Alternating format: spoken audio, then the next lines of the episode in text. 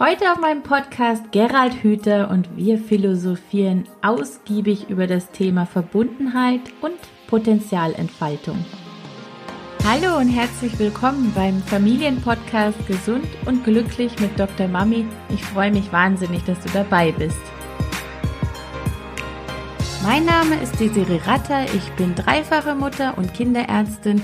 Ich helfe Müttern dabei, ihren Kindern eine glückliche und gesunde Kindheit zu schenken ohne dabei selbst auf der Strecke zu bleiben. So, heute darf ich Herrn Gerald Hüter willkommen heißen. Einen wunderschönen guten Abend. Wir haben uns gerade schon angeregt unterhalten und mussten das unterbrechen, weil es so spannend geworden ist, weil es auch für die Zuhörer was gewesen ist. Ähm, Herr Hüter hatte gestern einen leichten Unfall und, und selbst. genau, würde gern kurz Stellung zu seinem Gesicht nehmen. Für alle, die, die uns hier zuschauen und die, die sich darüber wundern, dass ich hier so leicht aussehe, das ist, äh, wie man das so nennt, ein Skiunfall. Ich bin auf einen dickeren Tannenast äh, gefallen, weil sich doch irgendwie in meiner Erinnerung das Skilaufen, ich mache Langlauf, das habe ich auch sehr begeistert immer gemacht, aber jetzt schon mehrere Jahre nicht mehr, weil kein Schnee war. Und da hat man immer noch die Vorstellung im Kopf, wie es geht und fährt dann auch los und dann merkt man plötzlich, dass es doch nicht mehr so gut geht und dann habe ich die Kurve nicht gekriegt und äh, deshalb sehe ich jetzt etwas verunstaltet aus. Äh, die Haare sind auch nicht so, wie sie sein sollten. Das liegt am Lockdown. Es gibt keinen Friseur. Also insofern äh, etwas etwas verunstaltet äh, trete ich heute hier mit Ihnen auf, aber das ist mir eigentlich umso lieber, weil es kommt ja auch gar nicht auf das Äußere an, es kommt ja auf das Innere an, darüber wollen wir ja auch reden. Ach, ist das nett. Ähm, genau. Wollen Sie ein paar Worte über sich sagen und dann könnten wir uns über den Film unterhalten, Der innere Ruf, der, der ja rausgekommen ist und dann schauen wir, wo uns das Gespräch ja, uns hinführt. Ich bin schon von Hause aus äh, eben ein, richtiger Naturwissenschaftler. Ich habe mal Biologie studiert.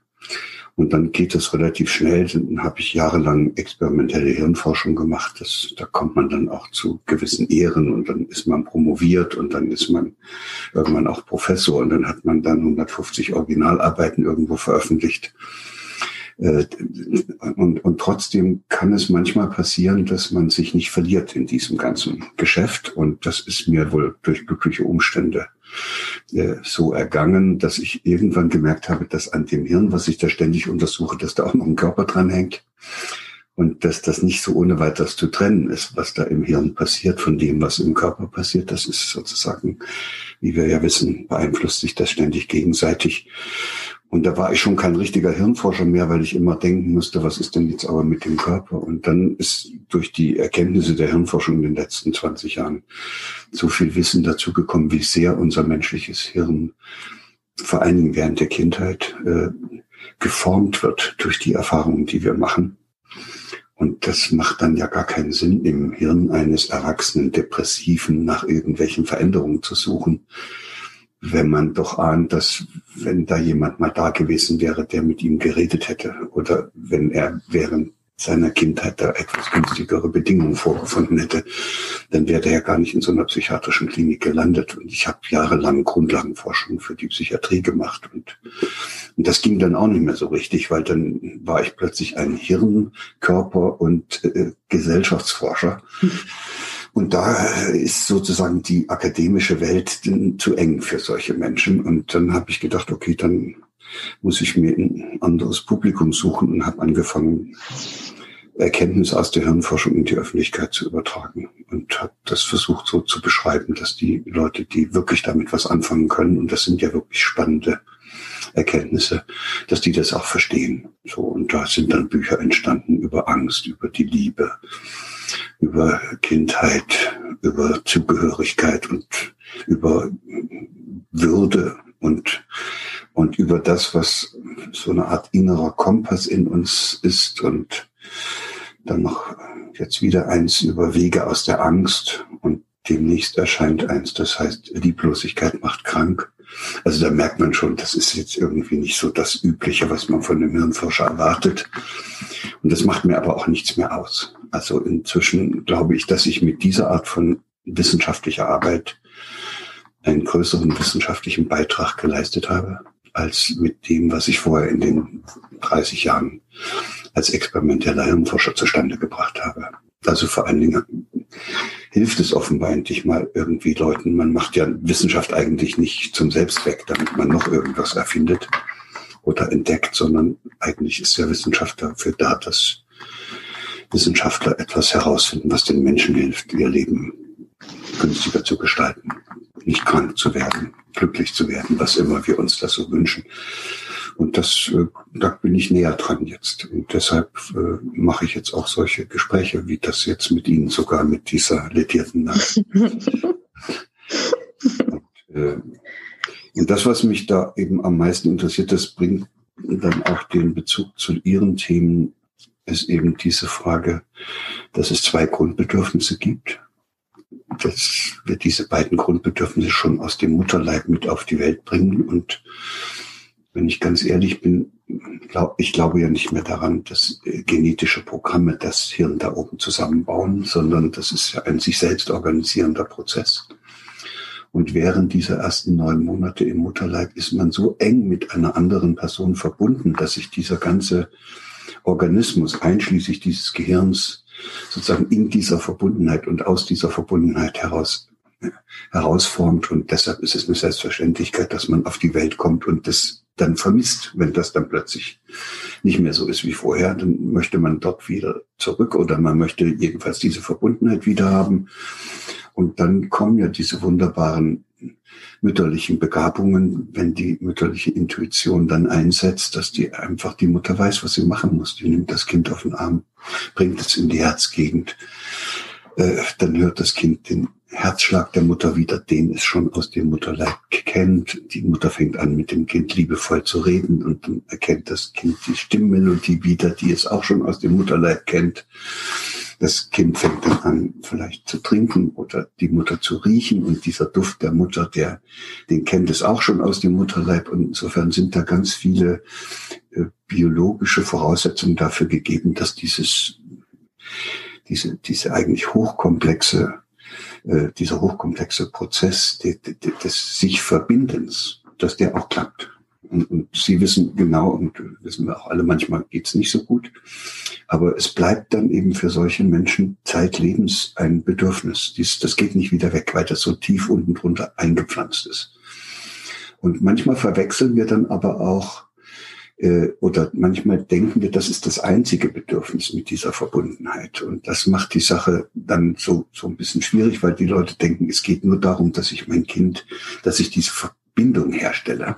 Das ist schon richtig, aber da gibt es eben noch dieses zweite Bedürfnis, äh, mit dem wir auch alle auf die Welt kommen. Und das, ich weiß nicht richtig, wie ich es nennen soll, aber vielleicht nennen wir es das nach Wachstum das nach eigenen Gestaltungsmöglichkeiten, das äußert sich dann in Entdeckerfreude und Neugier und Gestaltungslust und und das wollen auch alle Kinder. Die wollen zeigen, dass sie was drauf haben, dass sie jeden Tag noch ein bisschen was dazulernen.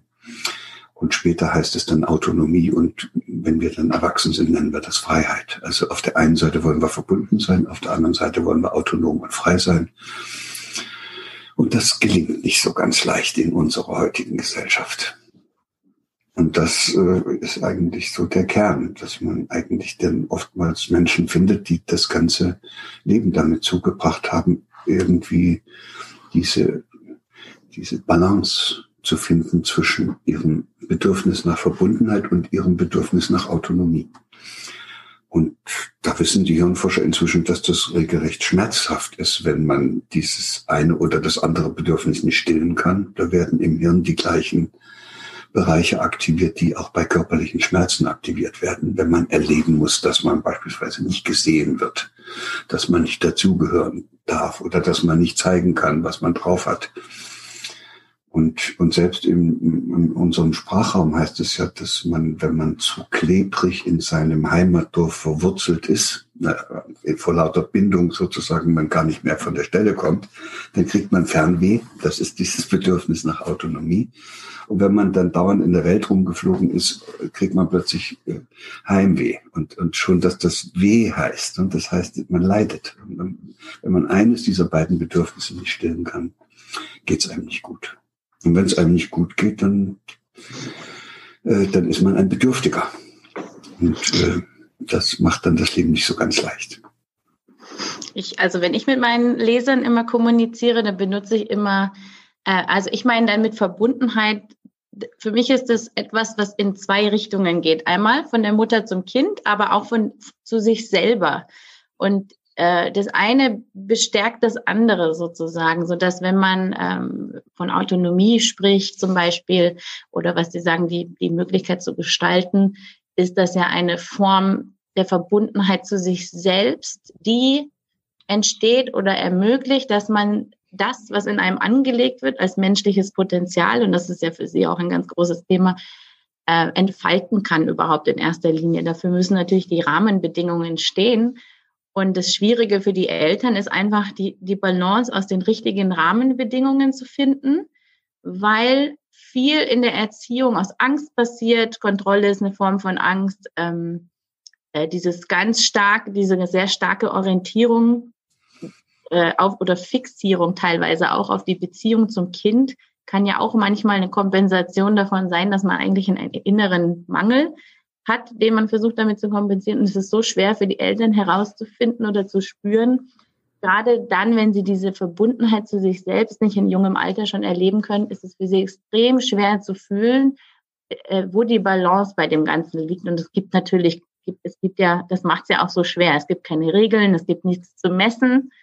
Ähm, es bleibt irgendwie in dem Feingefühl und in dem Gespür, das von so vielen verschiedenen Dingen äh, abhängig ist. Und das, das macht es für uns auch schwer, wenn man mit Eltern arbeiten will oder sie aufklären will. Man kann eigentlich nicht ganz genau festlegen, was eigentlich ihr Tagesziel sozusagen ist, wo sie hingehen, wonach sie sich orientieren können. Hat, wie war das bei Ihnen? Also wenn ich eine persönliche Frage stellen kann als Papa, wie haben Sie versucht, da eine Balance reinzubringen zwischen ich erziehe mein Kind, ich möchte einen gewissen Rahmen schaffen äh, und ich lasse mein Kind aber so, wie es ist. ich lasse mein Kind sich selbst entwickeln. Ja, man versucht es ja immer und, und dann stellt man fest, man hätte es auch noch besser hinkriegen. ja. Deshalb glaube ich, das ist einfach, man muss versuchen, es so gut zu machen, wie man kann. Und, und das darf man aber schon versuchen. Also das wenigstens so gut zu machen, wie es einem so möglich ist. Und und das Spannende dabei ist ja auch, dass aber man nicht der liebe Gott, dass man alles hinkriegt und alles ordentlich hinkriegt. Und deshalb gibt es dann auch immer wieder Rückschläge und es gibt dann eben auch Probleme. Aber vielleicht ist das auch eine, eine falsche Vorstellung, dass wir denken, wir könnten Kinder großziehen, ohne dass die irgendwelche Probleme haben. Ich bin ja immer fester davon überzeugt, dass das Liebevollste, was man überhaupt machen kann, um seinem Kind ins Leben zu helfen, darin besteht, dass man ihm möglichst viele Probleme macht ja, das hört sich auf den ersten Blick komisch an, aber, aber wie soll ein Kind lernen, Probleme zu lösen, wenn es keine hat, weil die Eltern alle Probleme für das Kind lösen? Das Einzige, was Eltern sich überlegen müssen, ist, dass das natürlich schon mal blöd ist, wenn sie, wie dies heute so heißt, Helikoptereltern alles übernehmen, dann hat das Kind keine Probleme und lernt nicht, wie man sie löst. Was aber auch sehr viele Kinder erleben müssen, ist, dass sie mit äh, Problemen belastet werden, die einfach von ihnen gar nicht lösbar sind. Mhm. Also die elterlichen Konflikte zum Beispiel oder die sehr häufig die elterliche Unzufriedenheit. Einen Papa zu haben, der jeden Abend von der Arbeit kommt und schimpft darüber, wie blöd die dort alle sind und dass das keinen Spaß macht. Das muss furchtbar sein, weil das Kind möchte ja, dass der Papa, dass, dass das dem gut geht. Und jetzt, aber da kann es nichts dran ändern. Das ist sozusagen völlig hilflos.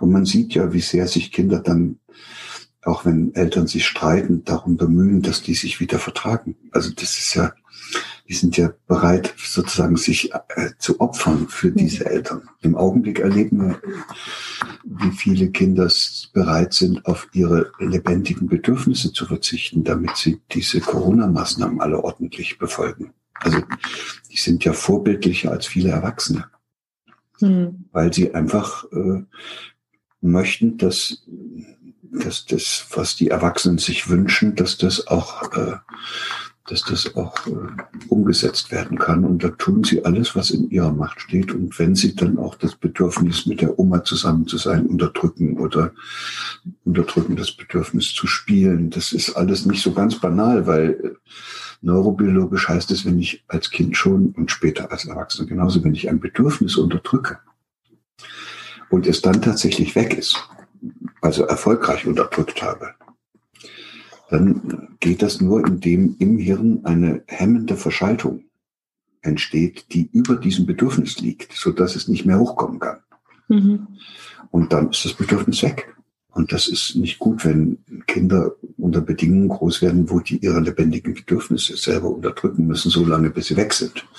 Dann funktionieren die toll. Und da sage ich immer den Eltern, dass ihr freut euch, dass das Kind so toll funktioniert, aber guckt mal genauer hin. Also das ist möglicherweise gar kein Zeichen von, von einer gelungenen äh, Vorbereitung aufs Leben, wenn man optimal funktioniert. Weil dann wird man ja einem Roboter immer ähnlicher. Der funktioniert auch so toll. Und der funktioniert deshalb so toll, weil er eben keine Bedürfnisse hat. Also diese, diesen Zugang zu seinen eigenen Bedürfnissen, den dürfte man den Kindern nicht abschneiden. Aber es geht sehr schnell und das passiert einfach auch schneller, als man, als man das denkt und, und, und auch oft unbemerkt. Also, ja. Das ähm, ist vielleicht auch so ein wichtiges Takeaway. Man kann nicht alles richtig machen. Man muss auch nicht alles richtig machen. Und in der Tatsache, dass wir ähm, Fehler machen, Fehler sind ja auch für die Eltern eine Chance, um daraus zu lernen und sich selbst wieder bewusster zu erleben, aber auch für die Kinder. Also ich glaube ja sowieso, dass man Kinder nicht ohne Fehler erziehen kann. Und ich glaube, wir müssen auch, wie Sie es ja auch gesagt haben, Fehler machen, ähm, ich würde es nicht mal Fehler nennen, ehrlich. Also es gibt natürlich schon Fehler, wie seine Kinder zu schlagen oder sowas, aber ähm, es, es werden andere Dinge passieren, die im Leben, die einfach dafür sorgen, dass das Kind gewisse Baustellen mitbekommt von zu Hause. Aber schön wäre es, wenn wir als Eltern ihnen auch die Werkzeuge vielleicht mitgeben, um später mit ihren eigenen Fehlern oder Macken oder äh, Verletzungen oder was auch immer umzugehen. Und eins wäre zum Beispiel, Bewusstheit über die eigene Emotion, über die eigene Emotionen. Das finde ich schon ganz wichtig, wie Sie es auch gesagt haben.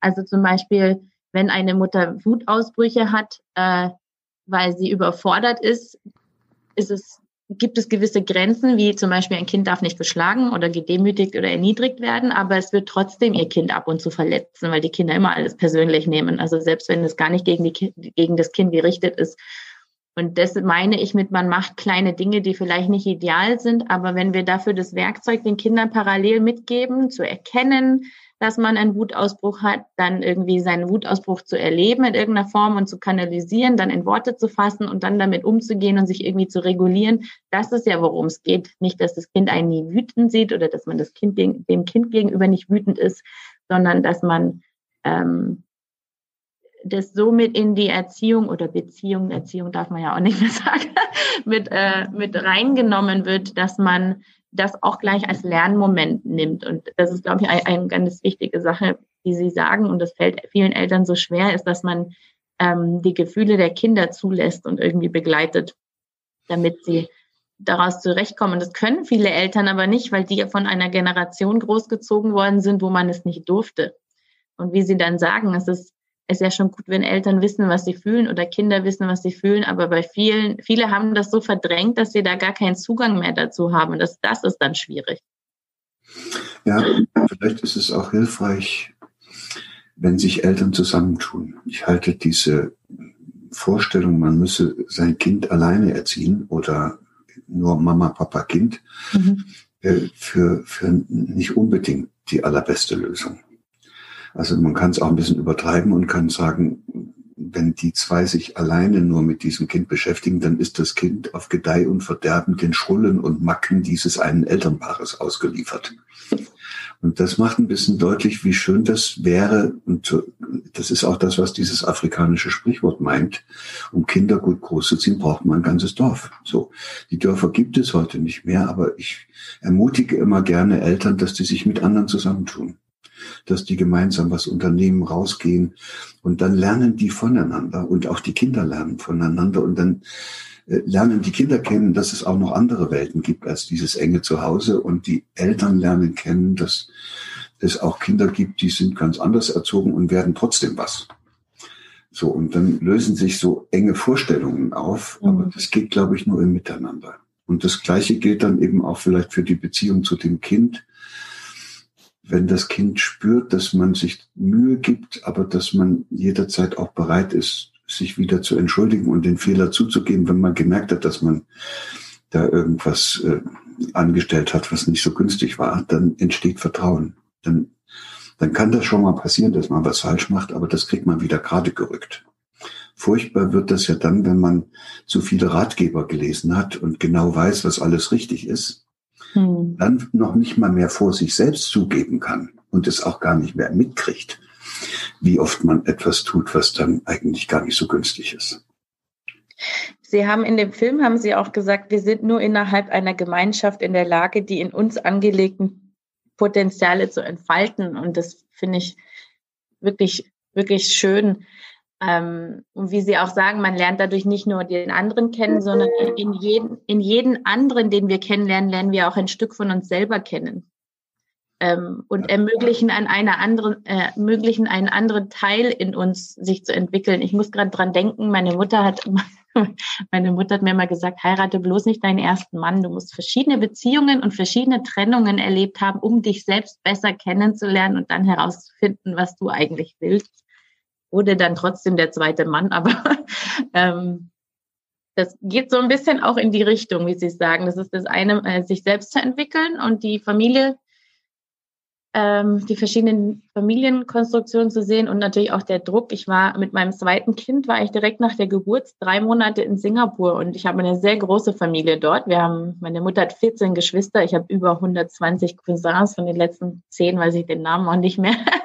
Ähm, und ich habe mein Baby fast nicht gesehen den ganzen Tag. Es wurde die ganze Zeit von irgendjemand getragen, geschaukelt. Das, das größere Kind, was damals dreieinhalb war, war auch versorgt. Und dann kamen sie immer zu mir, wenn sie das Gefühl hatten, jetzt brauche ich Mama mal wieder, dann, dann waren sie wieder weg. Und das war so schön, weil, weil, weil die Kinder, dadurch, dass es so ein das war das Dorf, von dem Sie gerade gesprochen haben. Dadurch, dass sie in dem Dorf waren, war immer jemand für sie da, der sich auch auf sie gefreut hat und ich war natürlich überhaupt nicht so belastet wie sonst, wie ich gewesen wäre vielleicht sonst in den drei Monaten, weil ich immer mich mit mir selbst verbinden konnte, meinen Energietank auftanken konnte, bevor meine Kinder wieder bei mir gewesen sind. Und das hat mir dann auch nochmal so richtig bewusst gemacht, wie unnatürlich eigentlich das ganze Familienleben ist, wie das heutzutage. Ja, ich befasse mich auch viel mit Lernprozessen und mit den Bedingungen, wie das Lernen funktioniert. Mhm. Und dabei Dabei wird dann deutlich, dass man immer dann am besten lernt, wenn das, was man lernen möchte oder so, wenn das dem entspricht, wofür man sich auch interessiert. Hm. Also, äh, und, und da die Kinder ja alle unterschiedlich sind und jedes ein anderes Temperament hat und kommen ja alle schon unterschiedlich zur Welt, darüber müssen wir jetzt nicht lange reden, aber das hängt damit zusammen, dass sie alle einen anderen Körper haben und dass das Hirn sich anhand dieser jeweils unterschiedlichen körperlichen Beschaffenheit strukturiert. Äh, dann sind die Kinder alle verschieden und deshalb ist es dann eben auch gut, wenn dann nicht nur zwei da sind, an denen sie sozusagen sich in ihrer Verschiedenheit aussuchen können, was da ihnen passt, sondern dann ist es eine grandiose Geschichte, wenn die in so einem ganzen Dorf mhm. die das schildern, ganz viele Leute treffen, weil da sind dann welche dabei, die machen das eine, die anderen machen was anderes. Der eine begeistert sich für dieses, der andere für was anderes und dann suchen sich diese Kinder mit einem Spürsinn, den man nur bewundern kann, genau den raus oder die, ne, der da genau passt. So. Also diese Handwerker, diese Kleinen, die schon mit drei sozusagen die begabtesten Handwerker sind, die landen dann garantiert beim Schmied oder irgendwo beim Tischler oder so. Und dann gibt's andere, die landen bei der Märchenerzählerin und, äh, und die dritten beim, bei dem, der da Garn macht und, und Tüchern.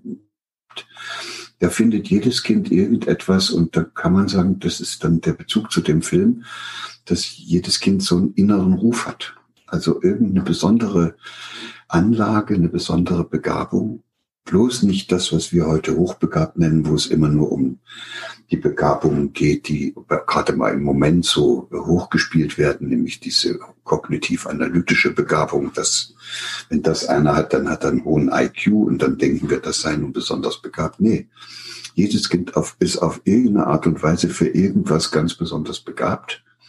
Und es ist schade, wenn wir das nicht sehen, weil wir immer nur auf eine äh, bestimmte Form von Begabung glotzen und das Kind dabei gar nicht sehen. Ne? Und dann machen wir Förderunterricht für musische, äh, also für das Erlernen von Musikinstrumenten, weil wir meinen, das sei dafür begabt, aber in Wirklichkeit will das lieber mit dem Hammer und, und mit der Zange und dem Schraubenzieher arbeiten und hat dafür eine große Begabung. Und wenn man das einfach mal la laufen lassen könnte und zuschauen würde, wohin das Kind geht, dann sieht man, wo das ein besonderes Talent hat. Und am einfachsten sieht man es auch, wenn das Ganze spielerisch erfolgt. Also wenn, wenn Kinder gemeinsam oder in so einem Dorf mit anderen einfach nur spielen, dann kann man sich verstecken, dass die einen bloß nicht sehen, sonst spielen sie schon wieder nur noch das, wo sie denken, dass einem das gefällt. Aber wenn die wirklich frei und unbekümmert spielen, dann machen die immer genau das, was ihnen liegt.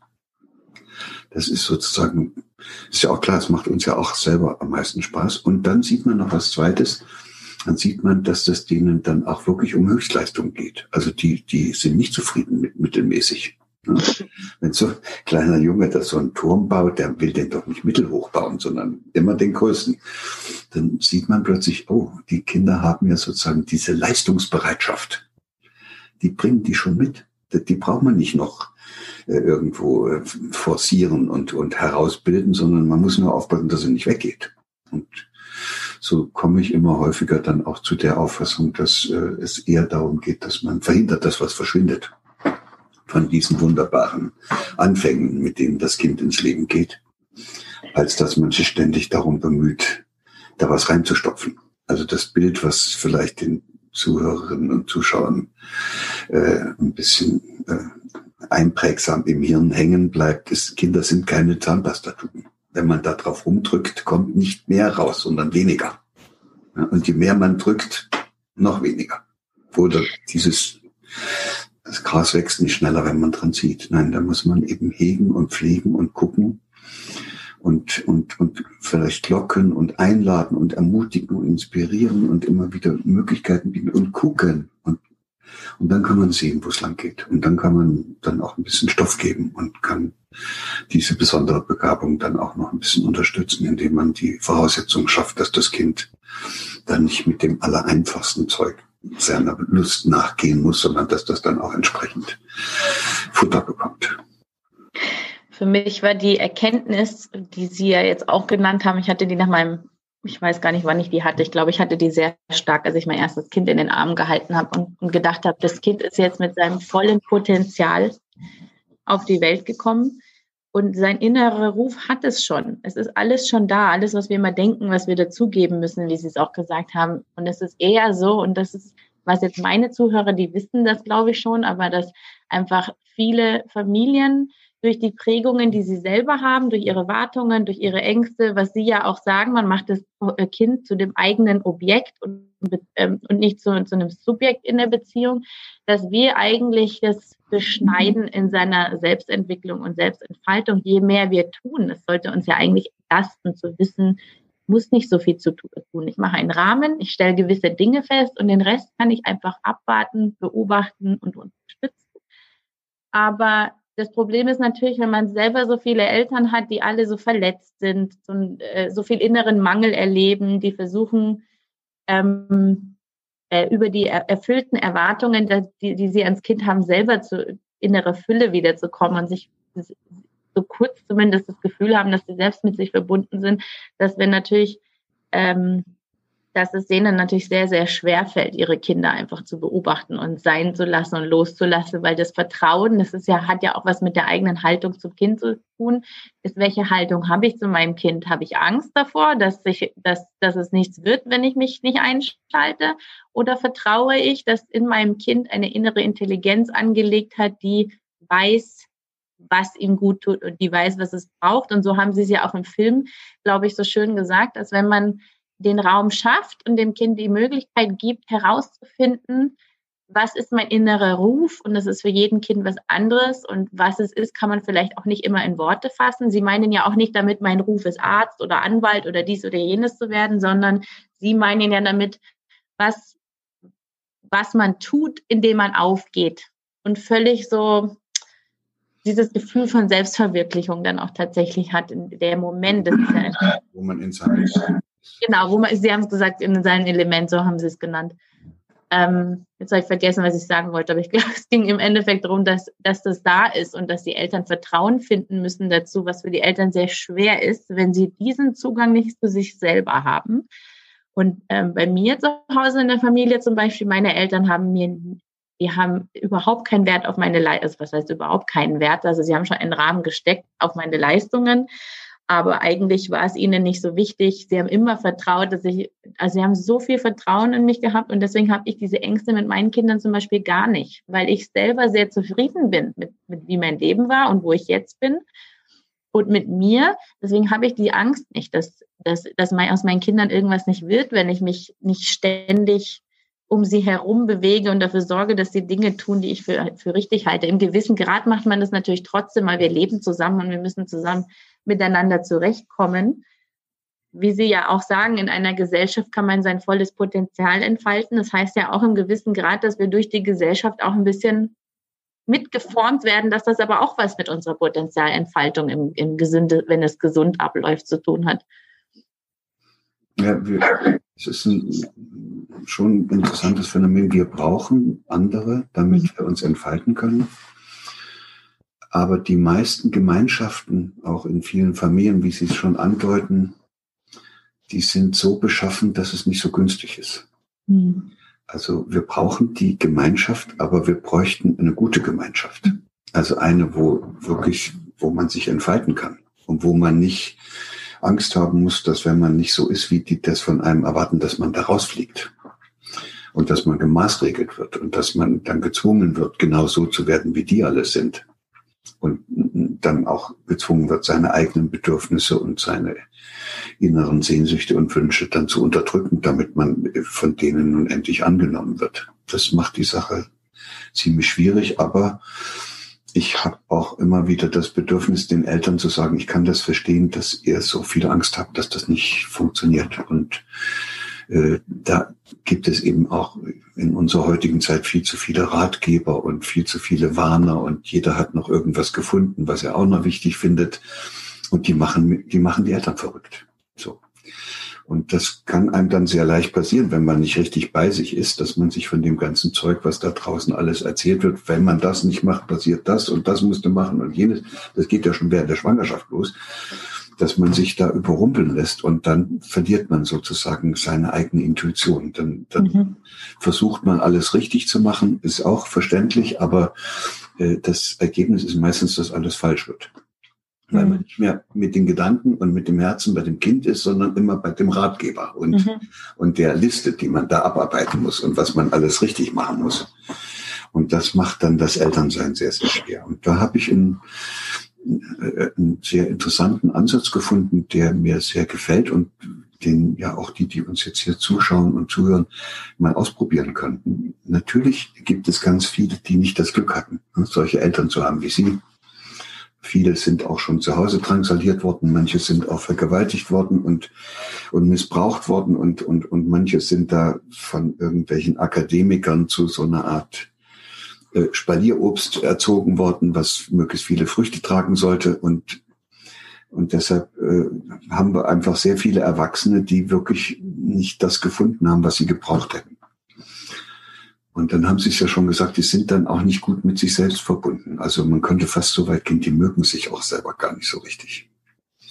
Und da gibt es was ganz Einfaches. Man kann einfach ab jetzt mal versuchen, ein kleines bisschen liebevoller zu sich selbst zu sein. Also an irgendeiner Stelle findet man da schon was. Also sei es, dass man jetzt mal nicht äh, beim Bäcker schon wieder reingeht, weil da irgend so in der Auslage so ein tolles Gebäckstück liegt und dann sagt man, nee, das bekommt mir sowieso nicht, das will ich auch nicht. Dass man nicht mit Leuten essen geht, die man nicht mag, dass man nicht zu Zeiten isst, die nicht passen und dass man einfach so ein bisschen auf sich achtet und, und das alles weglässt, was einem nicht gut tut. Und dann, das hat mit Egoismus überhaupt nichts zu tun. Das hat etwas damit zu tun, dass man anfängt, auf sich aufzupassen. Und das kann man dann auch natürlich mit den geistigen Nahrungsmitteln machen. Also was man sich da für Videos anschaut oder was man abends im Fernsehen sich da für Sendungen einschaut. Das tut einem ja nicht alles gut. Also da ist ja viel Zeug dabei, wo man sagen würde, hätte ich das mal lieber ausgeschaltet. Das kann man aber auch schon vorher gleich machen. Und dann hat man plötzlich wieder Zeit und man wird wieder Gestalter seines eigenen Lebens. Das hat übrigens, ich, das kann sogar ein Gefangener im, im Knast machen. Also auch einer, der ganz engen Rahmen hat, in dem er überhaupt noch was gestalten kann, kann sich entschließen, wenigstens unter diesen Bedingungen liebevoll mit sich selber umzugehen. Und dann fängt er an zu entdecken, dass es da eine ganze Menge gibt, was ihm gut tut. Und dann erlebt er, dass er wieder Gestalter wird, dass er, dass er sozusagen aus dieser Objektrolle, dass er immer so sein musste, wie das von ihm verlangt wird, wieder in, in die Gestalterrolle kommt, wo er Subjekt ist. Und dann mag er sich auch mehr. Und dann kommt das große Erleuchten, nämlich dass Eltern, die anfangen, sich selber wieder zu mögen, so wie sie sind, dass die auf einmal dann auch netter zu anderen sind, auch zu den Kindern, nebenbei gesagt auch zu den Lebenspartnern. Und dass man nicht mehr immer zu Recht haben muss und nicht immer dauernd mit den anderen da im Clinch liegt, sondern dass man einfach sich fragt, tut mir das jetzt gut? Und wenn es mir nicht gut tut, dann mache ich es nicht. Ich mache auch nichts mit einem schlechten Gewissen. Und, und es tut mir auch gut, wenn ich jemanden, der mir wehgetan hat, auch mal vergeben kann. Das ist auch schön. Das, das tut dem gut, aber vor allen Dingen tut es mir gut, weil sonst habe ich ständig diesen Groll in mir. Und so kann man sich dann mal überlegen, was man alles so tun könnte, was einem selbst so ein bisschen gut tut. Also sich zu bewegen und in die Natur zu gehen und Musik zu machen und keine Ahnung, da gibt es ganz viel. Und man muss nur an irgendeiner Stelle anfangen. Und dann merkt man, das ist echt toll, das ist ein wunderbares Gefühl. Und dann wird das ein Selbstläufer. Und am Ende kommt jemand raus, der sich selbst nicht mehr erkennt, weil er auf einmal so liebevoll mit sich selbst umgeht und auch so liebevoll mit anderen und dann auch mit den Kindern. Das wäre hübsch, wenn das jemand ausprobieren wollte. Das ist übrigens eine Initiative äh, der Akademie, dass wir so eine, Bewegung aufbauen wollen, wo Menschen eingeladen werden, liebevoll mit sich umzugehen. Ich muss jetzt schon. Die ist fertig geworden, die heißt liebevoll.jetzt. Also www.liebevoll.jetzt. Kann man mal nachgucken und dann kriegt man vielleicht Lust, äh, auch so einer zu werden. Oder eine die dann einfach versucht, ein bisschen liebevoller als bisher mit sich selber umzugehen. Das, das ist wie ein Zaubertrank. Ich habe ähm, Ende letzten Jahres habe ich eine, eine Eltern, also eine, auch eine Akademie gegründet. Und da geht es um Aufklärung, einmal zu Kindern und Familienleben und Gesundheit, aber Gesundheit eben so ganzheitlich betrachtet, weil das Zentrum meiner Arbeit, ganzheitliche Kindergesundheit, ist die Familienverbundenheit im Endeffekt. Aber das heißt jetzt nicht immer nur zwischen Eltern und Kind, sondern auch zu sich selber eigentlich. Das ist ja das Fundament irgendwie auch dafür. Und ähm, da die Kurse, die jetzt praktisch kommen, ich bin noch dabei, die jetzt alle fertig, die sind fertiggestellt, aber wir haben noch nicht gestartet.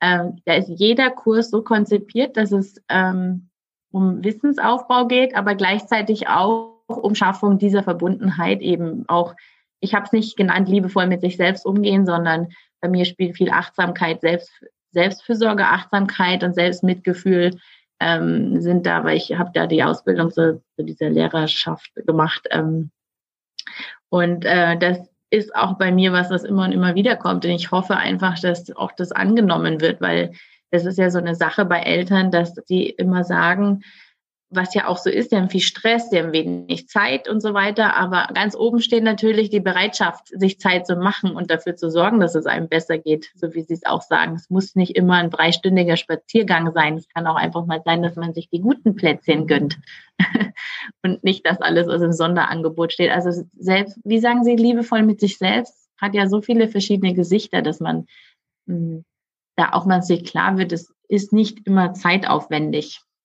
ja, das ist, das ist im Grunde genommen ist das ja dann immer dasselbe wie Achtsamkeit und Respekt. Mhm. Aber das liebevoll mit sich selber umzugehen und jemanden einzuladen, das zu machen, das ist jetzt nichts, worüber man lange streiten muss. Also wenn Sie Achtsamkeit sagen, müssen Sie erklären, was Sie unter Achtsamkeit Ja, das stimmt. Äh, wenn Sie sagen, du könntest auch ein bisschen liebevoller mit dir selber umgehen, da weißt ja schon, was da gemeint ist. Da, da kommt man aus diesem, aus diesem ganzen kognitiven Kram raus. Mhm. Und verbindet sich wieder mit dem Leben. Das ist das Eigentliche, was mich als Biologe interessiert. Wir, wir haben ja diese kognitiven Fähigkeiten und seit der Aufklärung haben wir mal geglaubt, mit Hilfe der nackten Vernunft könnten wir alle Probleme dieser Welt lösen. Und jetzt 300 Jahre später haben wir festgestellt, das geht so gar nicht. Weil, weil die, die nackte Vernunft, also diese kognitive Fähigkeit, auf die wir da so stolz sind, das ist nur ein Werkzeug. Das kann man auch nehmen, um die Welt zu zerstören. Das äh, Kriegstreiber waren auf den besten Schulen und auf den besten Universitäten. Äh, Leute, die irgendwelche Sachen herstellen, wo man sagen muss, das geht doch nicht. Also die Investmentbanker, die andere über den Tisch ziehen, nur damit sie so viel Geld verdienen, das ist ja, die, die waren alle überall, die haben kognitive Fähigkeiten noch und noch. Auch ein Mafia-Boss muss richtig was auf der Birne haben, sonst packt er das nicht. Das heißt, die, die, der Verstand allein, diese kognitiven Fähigkeiten sind eigentlich nichts wert, wenn das nicht gekoppelt wird mit, äh, mit Lebendigkeit und wenn der Verstand nicht dem Leben dient. Und dann sagt man immer, ja, die Leute müssten mehr in die Natur gehen, damit sie wieder Kontakt zum Lebendigen kriegen. Nee, das Lebendigste, was sie haben, das sind sie selbst. Ja? Und in dem Augenblick, wo die sich wieder mit sich selbst verbinden, dann verbinden sie sich mit ihrer eigenen Lebendigkeit. Und das ist wie Wiederbelebung. Ne? Vorher war man schon halbtot und jetzt äh, wird man wieder lebendig. Und das geht über diesen liebevollen Umgang mit sich selbst. Das ist sehr spannend. Vielleicht finden wir die Brücke zu dem, was wir vorhin angesprochen haben.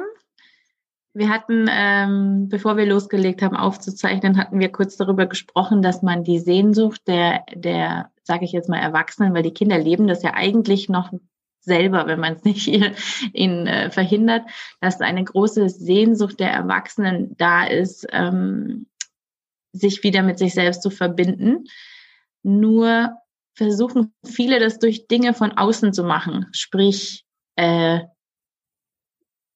ähm, was hatten wir vorhin für, für Beispiele? Vegan zu essen, irgendeiner Bewegung anzugehören. Also ich habe nichts gegen veganes Essen. Ich rede jetzt von super idealistischen Menschen, die andere Leute verurteilen, die es anders machen. Ähm, äh, was was gibt es noch für Bewegungen? Diese ich weiß, was du meinst. Es gibt viele Menschen, die denken, es gibt eine Technik und eine Methode und wenn man die befolgt, wird es was. Ja. Und das genau. ist natürlich hirnrissiger Blödsinn. Das, so funktioniert es nicht. Und wir hatten das vorher angesprochen, dass man versucht, von außen was zu kriegen, was einen innerlich das Gefühl von Erfüllung gibt, weil man das Gefühl hat, zu etwas Größerem zu gehören äh, und, und einer größeren Bewegung zu gehören. Und Sie hatten ja dann auch vorher gesagt, das macht man eben nicht so idealistisch, wenn man mit sich selbst verbunden ist, weil dann muss man sich nicht füllen von außen, sondern man bringt die Fülle nach außen.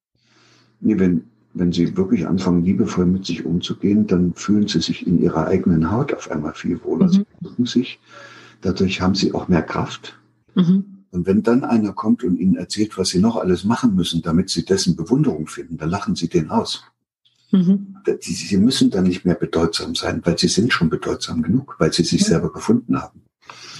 Insofern ist das schon ein spannender Weg, den man da gehen kann. Aber es ist auch nicht so ganz einfach weil wir alle durch eine Entwicklung durchgegangen sind. Und das ist nicht nur den Kindern passiert, die es besonders schlecht getroffen hatten mit ihrem häuslichen Umfeld und ihren Eltern, sondern es ist uns in einer gewissen Weise in der gegenwärtigen Gesellschaft allen passiert, weil wir ja dann alle irgendwie lernen mussten, wenn es nicht schon im Elternhaus war, spätestens im Kindergarten oder in der Schule mussten wir ja lernen zu funktionieren. Also selbst so was Einfaches, dass ich da als äh, als Fünf- oder Sechsjähriger in die Schule komme, mich auf die Schule freue und will jetzt unbedingt was lernen, muss ich mich dazu zwingen, drei Stunden oder fünf Stunden auf dem Stuhl zu sitzen. Mhm. Aber da gibt's in mir ein Bedürfnis, das will rumrennen, das will sich bewegen. Das muss ich jetzt aktiv unterdrücken. Da zwingt mich gar keiner dazu. Das passiert einfach. Bis dann das Bewegungsbedürfnis so gut unterdrückt ist, dass es weg ist. Und dann habe ich auch kein Bedürfnis mehr, mich zu bewegen. Da habe ich eine Frage an Sie als Neurowissenschaftler. Wenn wir doch denken, dass es das oberste Ziel des Menschen ist, sich selbst zu entwickeln, warum ist das Gehirn dann so, dass es es einem so schwer macht? Wieso kann es sich nicht einfach leichter neu programmieren lassen? Das, glaube ich, hängt damit zusammen, dass wir soziale Wesen sind. Mhm. Und dass wir eben diese Eingebundenheit in die Gemeinschaft brauchen. Ohne das könnten wir nicht überleben. Und deshalb sind wir, so hatten wir vorhin ja schon mal die Kinder charakterisiert, sind wir bereit, alles zu tun, was uns nur überhaupt möglich ist, um in diese Gemeinschaft hineinzuwachsen. Also da muss man überlegen. Wir sind auch dann in der Lage, alles zu lernen, was man braucht für diese Gemeinschaft. Zum Beispiel, das ist ja ein Riesenpotenzial, was man da so manchmal sieht. Die, die Inuit, die können, glaube ich, zwölf oder 24 verschiedene Sorten von Schnee auseinanderhalten. Das kann ich nicht. Ich weiß immer nur Pappschnee und Pulverschnee und dann ist schon Schluss. Die, die Kinder im Amazonasgebiet, die können, glaube 120 verschiedene Sorten von Grün differenzieren, sehen und können das unterscheiden. 120 und haben für jedes einen extra Namen. Also da, da heißt, das heißt mit anderen Worten, wir, wir könnten schon unsere Potenziale entfalten, wenn das in der betreffenden Gesellschaft erwünscht wäre oder sinnvoll wäre. Und wenn man jetzt eine sehr ungünstige Gesellschaft gefunden hat, in der es eigentlich nur noch um Wettbewerb, um Anerkennung, um Konkurrenzkampf, um Leistung geht, dann sind auch unsere Kinder in der Lage, alle Bedürfnisse zu unterdrücken, damit sie so optimal wie möglich funktionieren. Manche greifen dann ja auch noch zu diesen Selbstoptimierungsinstrumenten, die dann angeboten werden, dass sie dann auch noch ihre ganzen körperlichen Messdaten ständig abgreifen und das auch noch alles kontrollieren wollen. Also werden wir in einer gewissen Weise in unserer gegenwärtigen Gesellschaft dazu verführt, als Erwachsene und schon als Kinder, wir nennen das dann uns anzupassen, aber diese Anpassung hat einen bitteren Preis, nämlich, dass wir dabei das unterdrücken, was uns eigentlich lebendig macht. Wir sind dann angepasste, ja, so wie die anderen, aber nicht mehr wir selbst in unserer Einzigartigkeit. Dann haben wir zwar was erreicht, dass wir dazugehören, aber jetzt sind wir nicht mehr in der Lage, die in uns angelegten Potenziale zu entfalten. Und jetzt komme ich zu Ihrer Frage. Und dem Hirn ist das nicht egal. Das, das Hirn ärgert sich darüber. Das heißt mit anderen Worten, konkret, das Bedürfnis kriegt man nicht richtig weg. Mhm. So, das heißt, das meldet sich immer wieder. Das drückt von unten sozusagen und versucht den Deckel, den man da drüber gelegt hat, immer wieder hochzuheben und dann merkt man das und dann drückt man den wieder runter und macht so weiter und und das ist ein ständiger Kampf. Also hirntechnisch heißt das inkohärent. Das passt nicht richtig. Das ist nicht ausgeglichen da oben, das arbeitet nicht optimal zusammen, sondern da drückt das eine und das andere schiebt. Und das verbraucht einen Haufen Energie. Das macht einen dann am Ende sogar krank, weil man, weil der, das Hirn dann ständig damit beschäftigt ist, diese ungestillten Bedürfnisse da unter der Decke zu halten und nicht mehr auf das aufpassen kann, wofür es eigentlich da ist, nämlich den Körper gesund zu erhalten. Mhm. Und dann äh, ja, kann man manchmal sogar sehen, dass Leute, die das besonders gut gelernt haben, ihre lebendigen Bedürfnisse zu unterdrücken, das sind das auch noch die erfolgreichsten. Also die kommen dann in die Führungsposition in der Wirtschaft und in der Politik, weil sie so gut funktionieren. Und dann fängt es ja schon an, sehr eigenartig zu werden. Und deshalb äh, ist es, versuche ich immer wieder Menschen zu ermutigen, diese unterdrückten Bedürfnisse wiederzufinden. Dann gibt es zwei Wege. Der eine, den finde ich nicht so toll, das ist, dass man wirklich so verbogen und verrannt und so äh, verirrt, wie man unterwegs ist, gegen die Wand rasen muss. Und dann klatscht man da an die Wand und dann fällt man runter und dann hat man Burnout und da hat man eine schwere Krise. Und manchmal ist so eine Lebenskrise dann tatsächlich ein Punkt, wo man dann wieder woanders Zugriff bekommt. Also dass man wieder sich auf das besinnt, was man da ursprünglich mal wollte und was einem, was diese Sehnsüchte waren und, und was man eigentlich für ein Leben führen wollte. Und dann erkennt man, dass man das doch gar nicht gelebt hat und dass man deshalb gegen die Wand gefahren ist. Aber das sind nur ganz wenige. Also die meisten machen anschließend, die kratzen das zusammen, was da runtergerutscht ist an der Wand und, und, und machen so weiter wie vorher. Wirklich? Und deshalb, ja, das ist, weil, weil das die Identität ist. Das ist ihr, das ist ihr ganzes Ich. Mhm. Ne? Das mhm. ist jetzt gegen die Wand gefahren und wenn sie jetzt anders sein wollten, da würden die sich gar nicht mehr wiedererkennen. Und Tatsache ist ja auch, wenn man dann so anders wird, da kommt man mit den bisherigen Bekannten und Freunden nicht mehr so gut zurecht. Da hat man mhm. sich andere Vorstellungen, worauf es so ankommt, dann verstehen die einen nicht mehr und das, was denen wichtig ist, ist einem selber gar nicht mehr so wichtig. Und da ändert sich dann nicht nur so ein bisschen was, da ändert sich das ganze Leben. Also das ist schon eine harte Nummer. Und manche Beziehungen geht da kaputt, manche Freundschaft. Und manche müssen wirklich nochmal ganz neu irgendwo anfangen. Aber wenn sie es hinkriegen, oftmals sind da welche dabei, die ganz glücklich sind darüber, dass ihnen das passiert ist. Und weil es aber so gefährlich ist, denke ich immer, es wäre schöner, wenn wir die Menschen ermutigen, einfach ein bisschen achtsamer zu sein, ein bisschen mehr in sich so reinzuhören, dass, dass ihnen das irgendwann vielleicht mal gelingt in einem, in einer Sternstunde, die man ja mal im Leben haben kann, wieder Zugang zu dem zu kriegen, was da so verschüttet ist. Zu ihrer Lebendigkeit, zu dieser Sinnlichkeit, zu dieser Erotik, zu diesem, zu dieser Neugier, zu dieser Entdeckerfreude und ja, und das passiert auch manchmal, dass man da irgendwo im Wald spazieren geht, steht vor so einem Baum und dann fällt man auf die Knie und hat das Gefühl, man hat das falsche Leben. Gelebt. Das stimmt. Ja, und wo das dann passiert, manchmal im Theater, manchmal im Kino, manchmal beim Lesen eines Buches, manchmal, weil man irgendwie sich mit anderen unterhält. Und dann, glaube ich, das sind die großen Augenblicke im Leben. Die sollte man nicht einfach so wegwischen, sondern da zeigt einem nochmal irgendetwas im Hirn, worauf es wirklich angekommen wäre. Nämlich, dass man sich wieder mit dem verbindet, was man da unterwegs zugeschüttet hat. Und das ist dann sowas wie eine Verwandlung, die da stattfindet. Das ist keine Veränderung. Da, da wird man ein anderer, richtig und ganz und oder eine andere.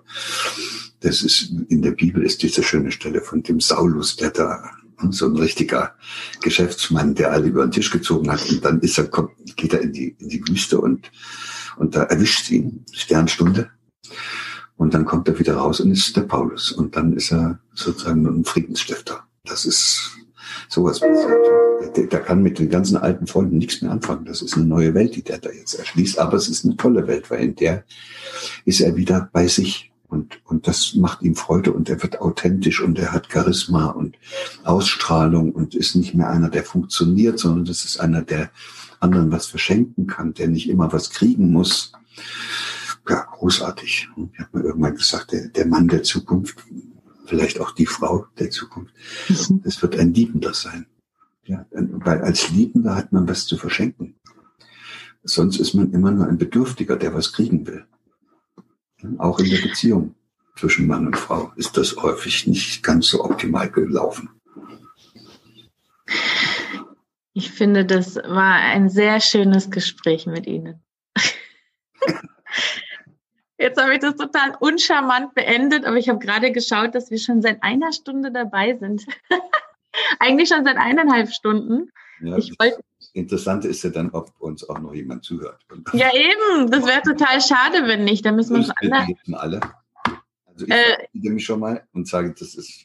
Nein, so schnell wollte ich sie jetzt auch nicht rausschmeißen. Ich gucke jetzt gerade noch mal ganz kurz. Na, aber vielleicht ich noch den Schluss, der mir da am Herzen liegt, weil wir ja doch auch damit angefangen haben. Es gibt, äh, es gibt äh, eine einzigartige Chance, so eine Sternstunde zu erleben. Und das ist der Kontakt mit einem Menschen, der noch nicht so seine Bedürfnisse unterdrückt hat. Und jetzt dürfen unsere Zuschauerinnen und Zuschauer dreimal raten, wer das ist. Und das sind die Kinder, die haben das. Ja. Und in dem Augenblick, wo man sich auf diese Kinder einlässt, kann es sein, dass man sozusagen in wieder Kontakt mit dem kriegt, was da in einem selbst verbuddelt ist. Und dann findet so eine Verwandlung statt. Und das hoffe ich immer, dass das passiert. Auf alle Fälle sind die Kinder etwas, was ja immer wieder in eine Gesellschaft hineinwächst. Und so ist es ein ständiger Impuls. Jedes Kind, was in diese Welt hineingeboren wird, bringt diese Fähigkeit mit, Erwachsene wieder, wieder, wieder zu beleben. Und äh, da, wenn man so rum rangeht, dass man seine Kinder als eine Art äh, Lebenselixier versteht, was einen selbst das Leben zurückschenkt und einen aus diesem Funktionsmodus heraushilft, dann glaube ich, hört man auf, seine Kinder zu erziehen. Dann fängt man an, die zu lieben. Ach, das haben Sie so schön gesagt. Das, das war, deshalb musste ich diesen Schluss noch dran setzen. okay. Es war, es war das perfekte Ende, Herr Hüter. Ja. Ich, will, ich will diesen Moment gar nicht zerstören. Ich ähm, würde einfach, äh, ich würde das jetzt kurz beenden und dann können wir uns noch ganz kurz weiter unterhalten, was ich hier noch so verlinken soll, was Ihnen am, am Herzen liegt. Aber ich verabschiede mich jetzt schon mal für die Zuschauer und danke und hoffe, dass viele Leute bis zum Ende zugehört haben, weil der schönste Satz kam am Ende. So, das war's für heute beim Familienpodcast Gesund und Glücklich mit Dr. Mami und ich freue mich auf das nächste Mal. Ciao!